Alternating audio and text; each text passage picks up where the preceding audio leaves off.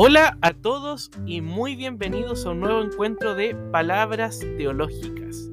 Soy Juan Pablo Espinosa Arce y para mí es un gusto volver a reencontrarme con ustedes en un nuevo lunes de reflexiones, de música, de intuiciones, de Pascua, recordando que estamos haciendo un ciclo de palabras teológicas pascuales.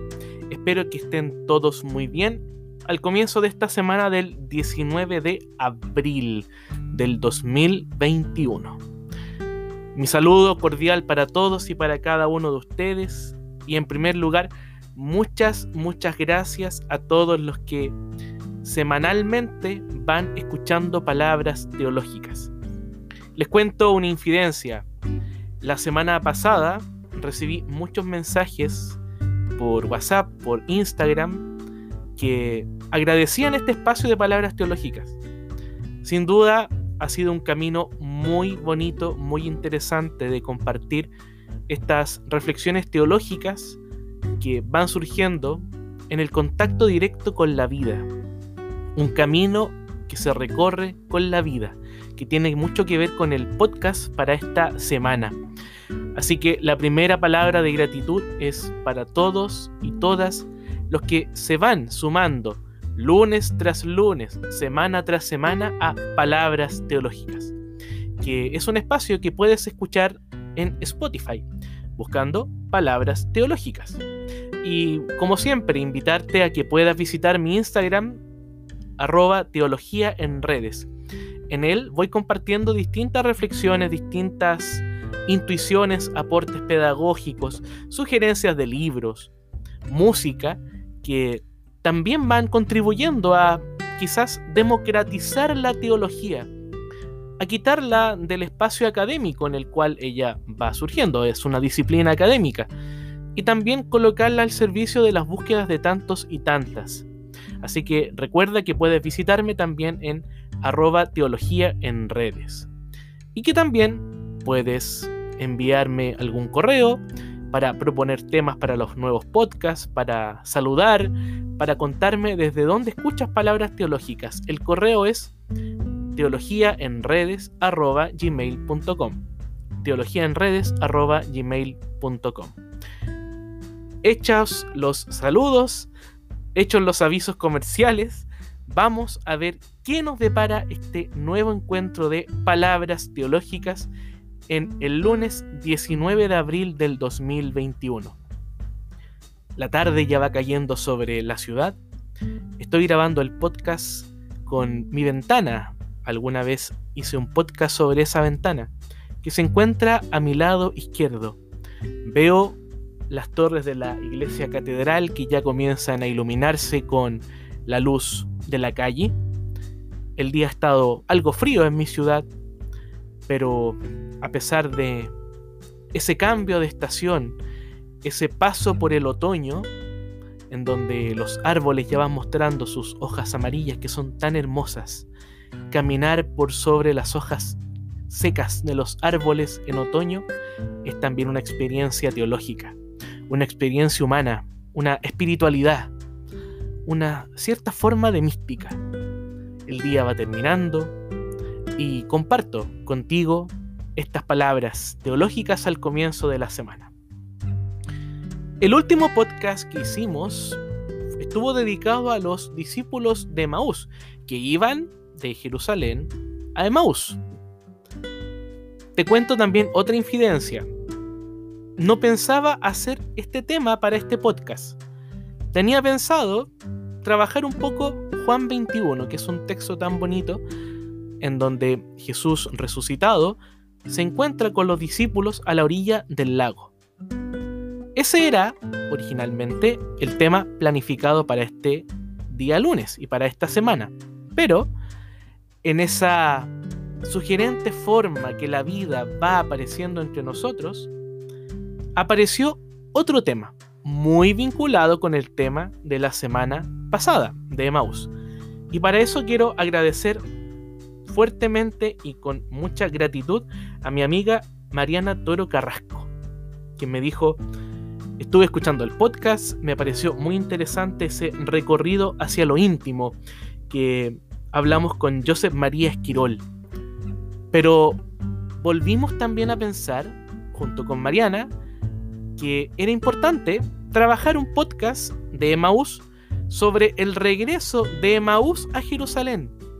Siempre tenemos esa figura de los discípulos que van de Jerusalén a Emaús, regresando de el centro político, cultural, económico de Israel a su propia casa, a su propia realidad. Pero qué interesante y qué sugerente pensar también el camino de regreso. Y por ello, queridos amigos y amigas de Palabras Teológicas, el podcast para esta semana será pensar el regreso, la vuelta de Emaús a Jerusalén. Ese va a ser entonces el recorrido inverso que vamos a realizar y que también comparto contigo que escuchas palabras teológicas. Cuando comencé a preparar este nuevo capítulo del podcast, pensé, ¿cuáles son los verbos, las palabras involucradas en el regreso? ¿Por qué el regreso? ¿Por qué es importante volver a la casa? Y surge lo siguiente, queridos amigos. Volver a la casa es una especie de sensación. Tiene que ver con una estética. He estado leyendo estos días a Javier Meloni, de quien también hemos hablado en palabras teológicas en un libro maravilloso que se llama El deseo esencial. Y Javier Meloni, comentando lo que es la estética, dice que es una teoría del entrenamiento de los sentidos y de las sensaciones por eso, volver a la casa como sensación es también una estética. Incluso, queridos amigos, volver a la casa, el regreso, es figura de algo que curiosamente ya no tenemos. Y quiero explicarme el por qué. Todos realizábamos nuestra vida, digo, fuera del tiempo de la pandemia, con una cantidad mayor de horas fuera de nuestra casa. Pero ahora estamos más en nuestra casa, no hemos salido tanto. A pesar de que hemos tenido que ir a comprar algún bien esencial o hemos tenido que hacer algún trámite, hemos tenido que ir quizás a algún centro de salud. Sí, hemos podido salir, pero ese regreso de todos los días a la casa es algo que ya no estamos practicando. Por eso yo digo que volver a la casa es una sensación, una figura de que algo nos falta. Y Mariana, cuando me sugirió el tema de este podcast, me decía, cuando volvamos a la casa después de la pandemia, será como la primera vez después de haber vuelto. Volver por primera vez, mirar las cosas por primera vez. Y recordé a T.S. Eliot, el gran poeta que dice, lo esencial de toda exploración será volver al propio jardín y ver las cosas por primera vez. Salir con seguridad. Empezar a planear de nuevo. Incluso ser como el hijo pródigo. Aquí hay un nexo interesante, queridos amigos. Pensar el hijo pródigo y pensar el texto de Emaús como relatos pascuales.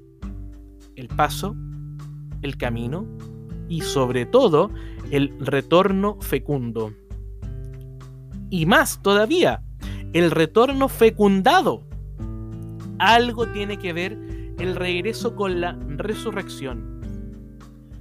Y eso también me lleva a pensar en lo siguiente, que la vida es algo así como una serie de partidas y de retornos.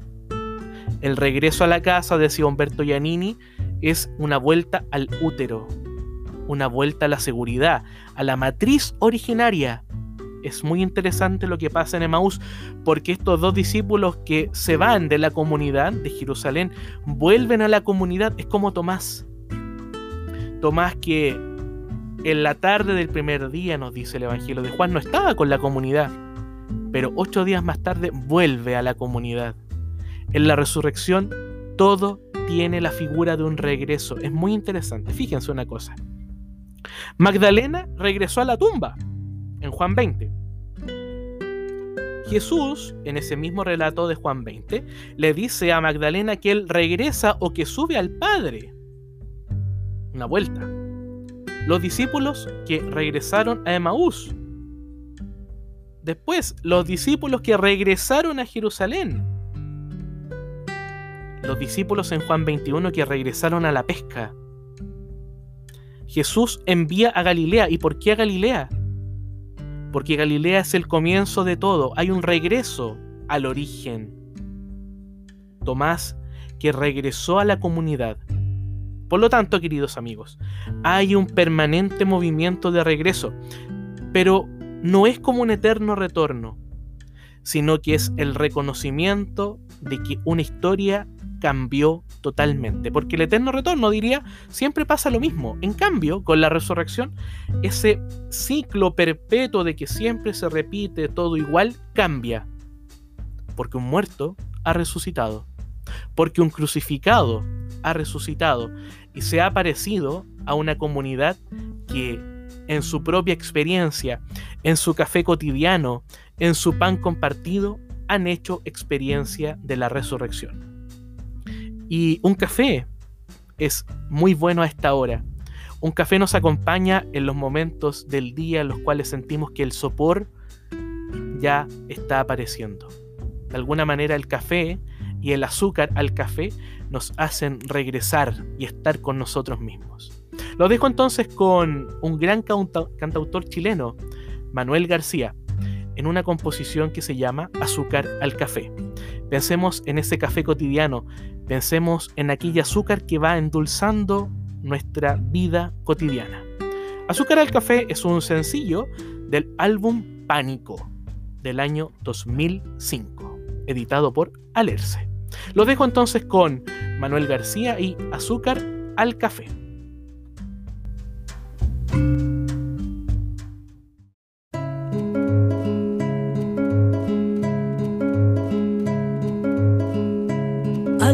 el árbol dio su flor y cantó el ave en todo su esplendor tu canción. Y al despertar no pude decir dos, pero recordé cómo era tu voz diciendo amor. Flores van girando en torno a ti otra vez. Giran como gira espuma en el café. Flores van girando en torno a ti otra vez. Y pensé en tu rostro mientras me lavé. Y te vi de nuevo en el agua que se fue lluvias van cayendo en torno a ti también. Caen como cae azúcar al café. Lluvias van cayendo en torno a ti también.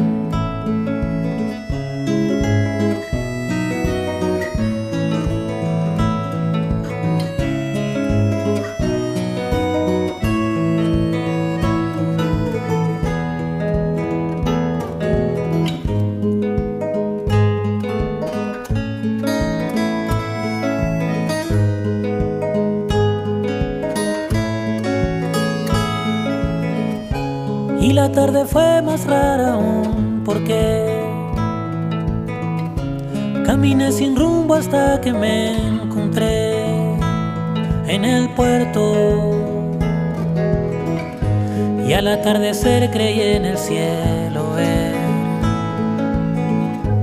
y al atardecer creí en el cielo ver tus ojos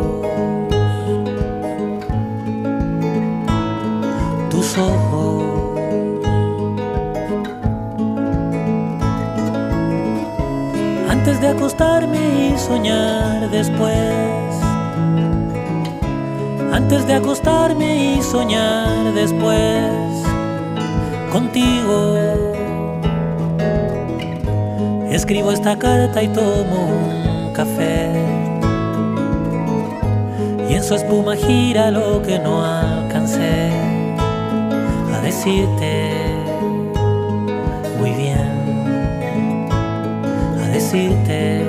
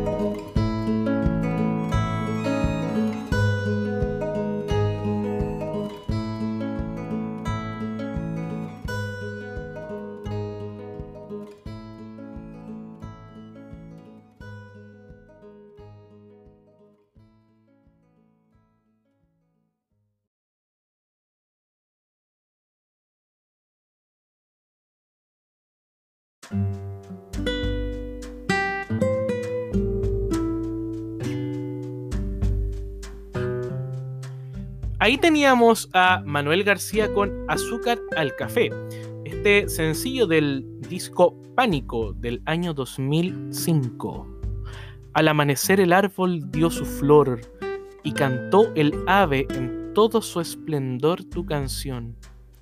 Y al despertar no pude decir dos, pero recordé cómo era tu voz diciendo amor. Este, este relato es pascual también. Es, quizás una nueva forma de pensar la Pascua. Es maravillosa la letra. Al amanecer, ¿en qué momento ocurre la resurrección? Al amanecer, el primer día de la semana, cuando todo está comenzando. El árbol que da una flor es lo fecundo. El regreso es fecundo el regreso de la vida es profundamente fecundo. Lo que los discípulos de Maús viven con Jesús es de alguna manera colocar azúcar al café. Es permitir que la vida se vaya endulzando. Es, permitir que volvamos a decir amor, como nos dice Manuel García. Entonces, queridos amigos y amigas de Palabras Teológicas que escuchan este podcast en la semana del 19 de abril del 2021. Decíamos que hay un permanente movimiento de regreso, pero que es un regreso fecundo. De alguna manera, queridos amigos, cuando regresamos, vamos resucitando en gerundio, por favor, no en un pasado que queda infecundo, no, es un gerundio podríamos incluso apelar a la creatividad lingüística, a la magia de las palabras, que son aquellas formas que nos permiten explicar lo que vamos sintiendo. Hay una espiritualidad del gerundio, del movimiento. Vamos cruzando un umbral, incluso.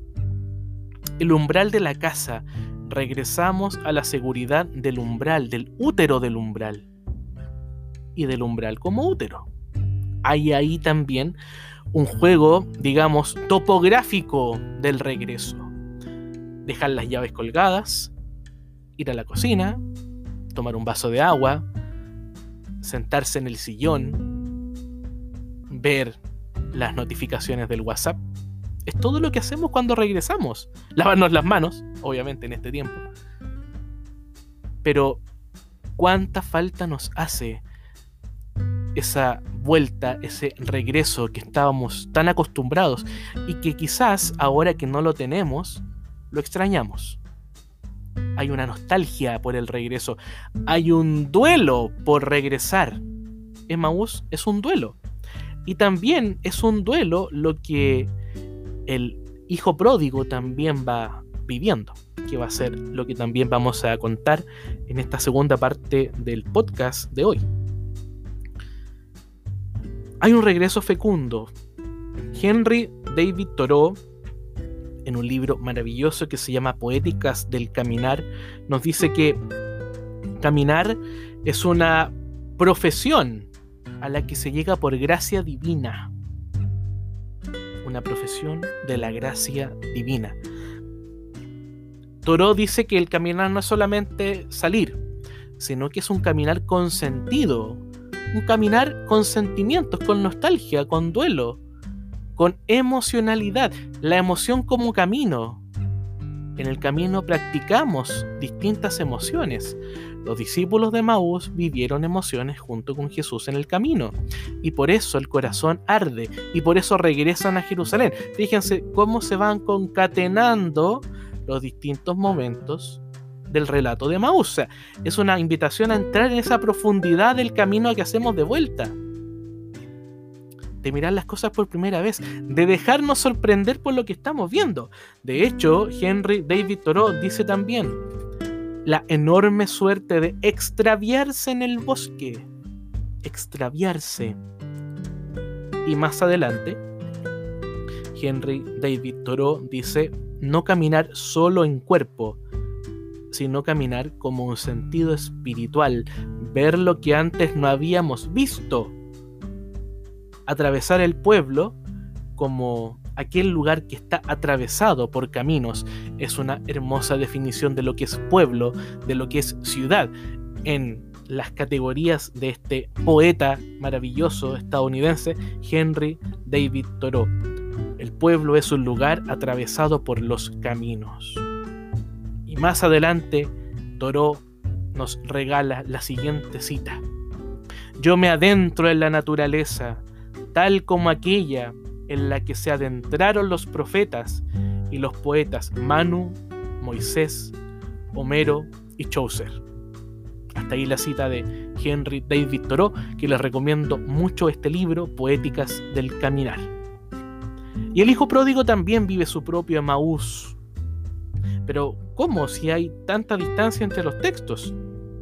Recuerden que al momento de leer los textos bíblicos, uno puede practicar lo que se llama la intertextualidad, que en otras palabras es preguntarnos en qué otros textos encontramos elementos similares. Hagamos el ejercicio. Hay conceptos, hay indicios del regreso en el Hijo Pródigo que nos hacen pensar también en Emaús habiendo vuelto, Lucas 15, 17, habiéndome levantado, ese versículo es maravilloso, porque levantado se dice en el griego original en el cual fueron escritos los textos del Nuevo Testamento, anastas.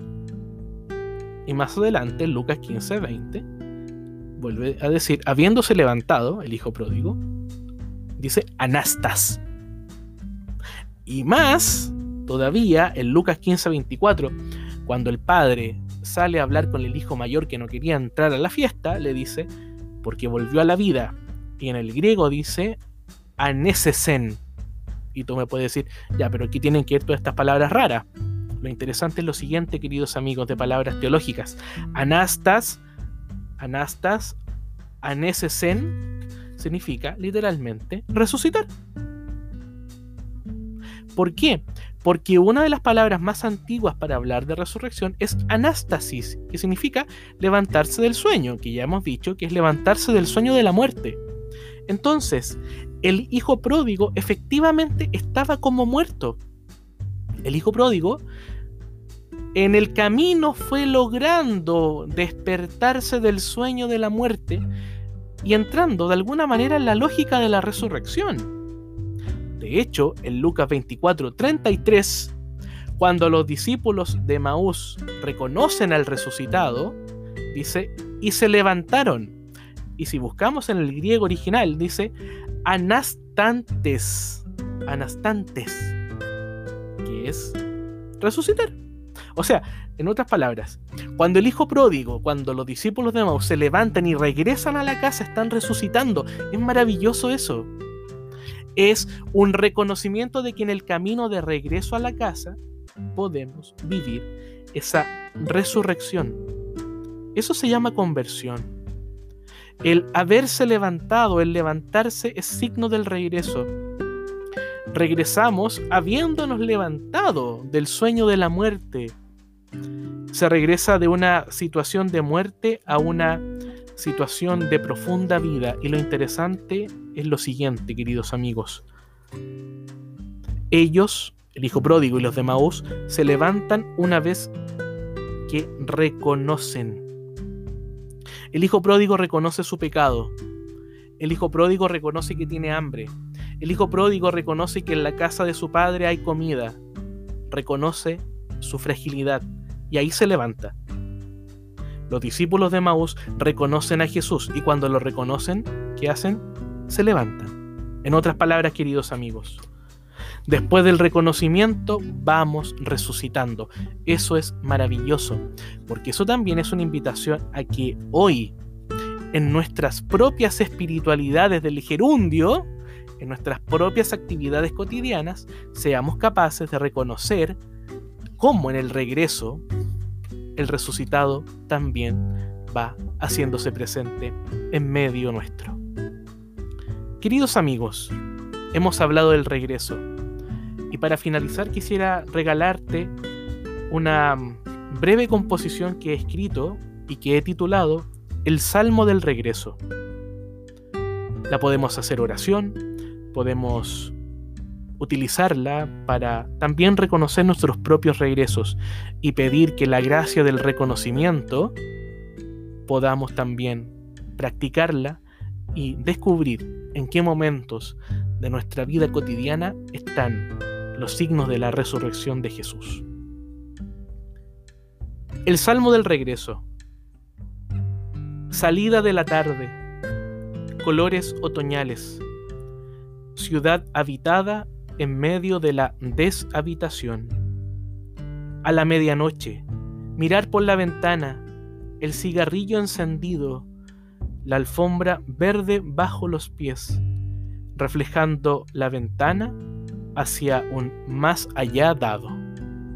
Soy Juan Pablo Espinosa Arce y para mí ha sido un verdadero gusto poder acompañarte al comienzo de esta semana o en el momento en que escuches este podcast de palabras teológicas.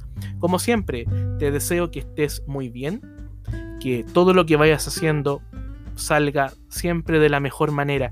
Gracias a todos los que van escribiendo durante la semana, proponiendo temas como hoy. Mariana me ha regalado este hermoso tema para poder reflexionar con ustedes.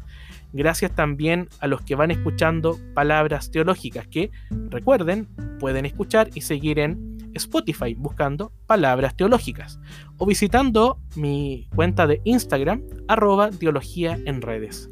Queridos amigos, será Dios mediante hasta el próximo lunes para que continuemos de esa manera reflexionando en cómo la Pascua también va siendo una experiencia cotidiana profundamente actual. Que estén todos muy bien, a seguir cuidándose y una muy buena semana. Chao, chao.